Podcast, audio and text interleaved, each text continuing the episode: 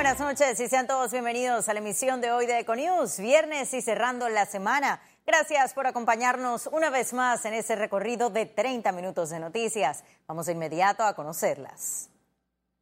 La nueva administración de gobierno aún no cuenta con un informe que permita conocer el estado real de las finanzas del Estado.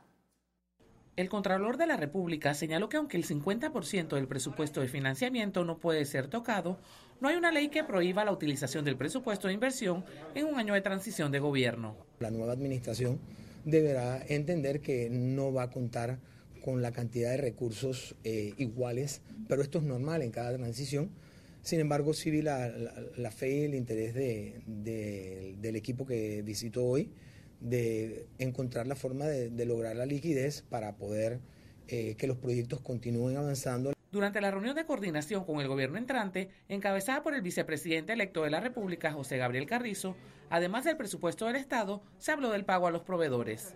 Nosotros buscamos conocer el estado de las finanzas públicas para brindarle a la ciudadanía una tranquilidad de la hoja de ruta que unidos, solamente unidos como panameños, vamos a superar. El vicepresidente electo solicitó al Contralor de la República no refrendar nuevos contratos que pudieran afectar el estado de las finanzas públicas. Jessica Tazón, Econews.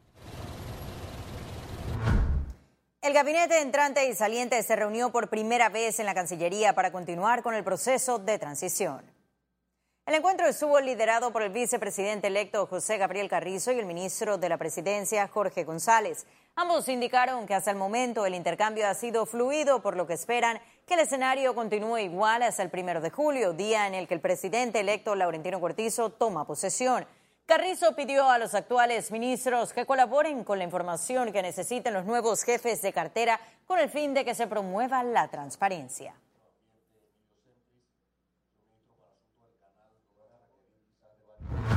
Y 27 nuevos funcionarios designó el presidente electo Laurentino Cortizo en diferentes instituciones del Estado, entre ellos a Miguel Martínez en la Autoridad del Tránsito, Samira Gozaine como directora del Servicio Nacional de Migración y a Ricardo Abud en el Consejo de Seguridad Nacional.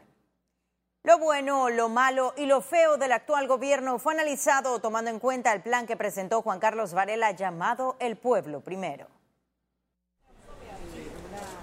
La misión del presidente Varela era la de poner las riquezas del país al servicio de todos los panameños con equidad, transparencia e inversión extranjera. Sin embargo, para los analistas un punto relevante fue la relación con el gigante asiático y uno negativo, la presencia de Odebrecht. Se establecieron las relaciones con China, que sin lugar a dudas es positivo, pero no se estableció cuál es el, el, planteamiento de Panamá ante esas relaciones, es decir, de qué manera Panamá va a aprovechar estas relaciones para su propio desarrollo económico. También el exceso de, participación de compañías chinas en Panamá sin ningún control, creo que también es un punto que vamos a tener que comenzar a mirar.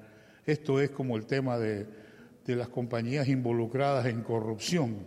En todos los otros países del mundo, Odebrecht está siendo limitada a participar en Panamá lo único que falta es que le pongamos un premio. En campaña, Varela prometió mejorar el costo de la vida, el inicio del programa Barrios Seguros, el plan de sanidad básica 100% agua cero letrinas, educación bilingüe, un sistema de salud pública accesible, oportunidades de empleos, transporte público eficiente, cero tolerancia a la corrupción, la constituyente con separación de poderes y la descentralización. Yo creo que el presidente Varela nunca estuvo preparado para presentar un proyecto de reformas constitucionales. Usted recordará que al año de gobierno dijo que consideraba que no existían las condiciones. Por otra parte, pues el gobierno del señor Varela pues tuvo un déficit sustancial en lo que fue su parte de coordinación interna, de coherencia política, eh, encontrar un gobierno gestor fue un, fue, un, faltante. El mandatario se comprometió a rescatar el agro, pero falló con las importaciones. Así lo ven quienes han estado a cargo del Ministerio de Desarrollo Agropecuario. No hubo supervisión adecuada,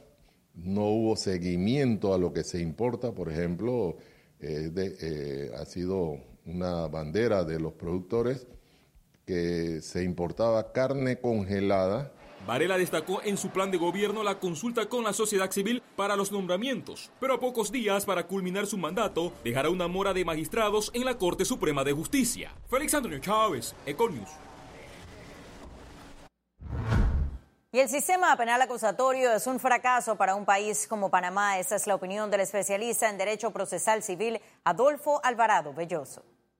El especialista en Derecho Procesal Civil, Adolfo Alvarado Belloso, recomendó a Panamá realizar un diagnóstico de la situación actual de la justicia en el foro Propuestas para la Modernización del Estado. El sistema acusatorio que ustedes creen que tienen y que no tienen de verdad, se lo han enseñado gente que no conoce el tema, porque nunca lo practicaron, no lo tienen. En el caso de España, ustedes han traído acá maestrías en sistema acusatorio y, ese sistema no opera en España. Enseñar ideas monárquicas en una república me parece a mí que es una tontería en sí misma. En el evento organizado por la Asociación Panameña de Ejecutivos de Empresa, se insistió en la necesidad apremiante de cambiar el sistema jurídico de los países para que sea coherente con las necesidades actuales. El hombre de a pie de Panamá sigue pensando hoy que es mejor el peor de los arreglos que alguna vez llegara una sentencia. Si llega y si es buena, puede ser un milagro.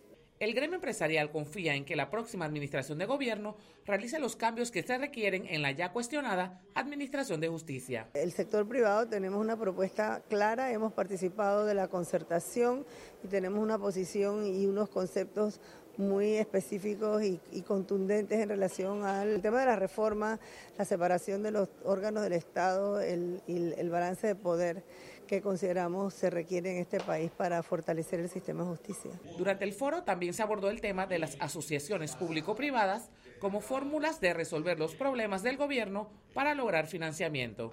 Jessica Tazón, Econews. Y el Colegio Nacional de Abogados presentará una propuesta de reformas a la Constitución adicional a las discutidas en la Concertación Nacional para el Desarrollo. Tenemos que hacer una reestructuración de las reformas que se están discutiendo actualmente en Concertación Nacional. Hay temas jurídicos muy importantes, pero de igual forma hay que ampliarlo a otros sectores, a tal punto que el Colegio Nacional de Abogados ha señalado de que nosotros vamos a esperar a la Asamblea Nacional para presentar otro tipo de propuestas. Eh, hay propuestas muy interesantes, importantes dentro de la concertación, pero hay temas que tienen que ser debatidos con otros sectores que no están sentados en la concertación. Y cambiamos de tema, presentaron de manera oficial el séptimo torneo intercolegial de clubes de debate. Más de 50 jóvenes de más de 30 centros educativos oficiales y particulares de las provincias de Panamá, Panamá Oeste y Colón debatirán sobre la crisis de la democracia durante todo el mes de julio. Iniciarán las rondas para el proceso de calificación. La inauguración se dio en el marco de la celebración del décimo aniversario de la Asociación Estudiantil de la Universidad Santa María la Antigua, Jóvenes Unidos por el Diálogo. La crisis de la democracia es el tema de este año bueno, para incentivar a los muchachos que desde los colegios se empiecen a interesar por estos temas, que puedan argumentarlos, que puedan aprender a sustentar sus ideas y es una forma distinta de hacer protesta. esa fue la idea que creó HUD. Eh, mi escuela y yo tenemos muchas expectativas este año. Esperamos aprender muchísimo sobre todo este tema tan interesante que es la crisis de la democracia. Economía. La diputada Ana Matilde Gómez aseguró que urge la discusión de las reformas a las contrataciones públicas para poder eliminar los contratos llave en mano. Yo no estoy de acuerdo con los contratos llave en mano porque hacen más oneroso el proyecto para el Estado. ¿Por qué? Porque el contrato llave en mano lo que implica es que el propio contratista salga a buscar su financiamiento. Nadie me va a convencer que el contratista va a conseguir mejor precio que el propio Estado. Entonces, los llave en mano, además de que quien hace la fiesta la tiene que pagar, porque es muy sabroso estar pateando la pelota para el otro gobierno. Yo ahora corto la cinta, pero tú lo pagas. Entonces, eso no está bien. Eso es parte de la gran reforma que tiene que darse en un debate sustantivo de la reforma de la ley de contrataciones públicas. Y ahora ha llegado el momento de conocer un resumen de la jornada bursátil de este viernes 7 de junio. Iniciamos. El Dow Jones cotizó en 25.983 con 94 puntos, sube en 1.02%. El IBEX 35 se situó en 9.236 con 10 puntos, también asciende en 0.73%, mientras que la Bolsa de Valores de Panamá se ubicó en 438 con 91 puntos, desciende en 2.5%. Ahora veamos en detalle el volumen negociado en la Bolsa de Valores de Panamá.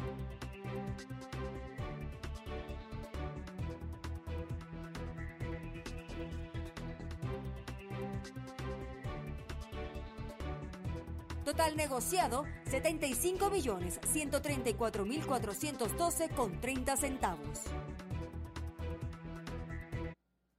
Y en breve estaremos de regreso con las notas internacionales, pero recuerde, también puede seguirnos en vivo desde su celular a través de la aplicación de Cable on the Go. Solo descárguela y listo.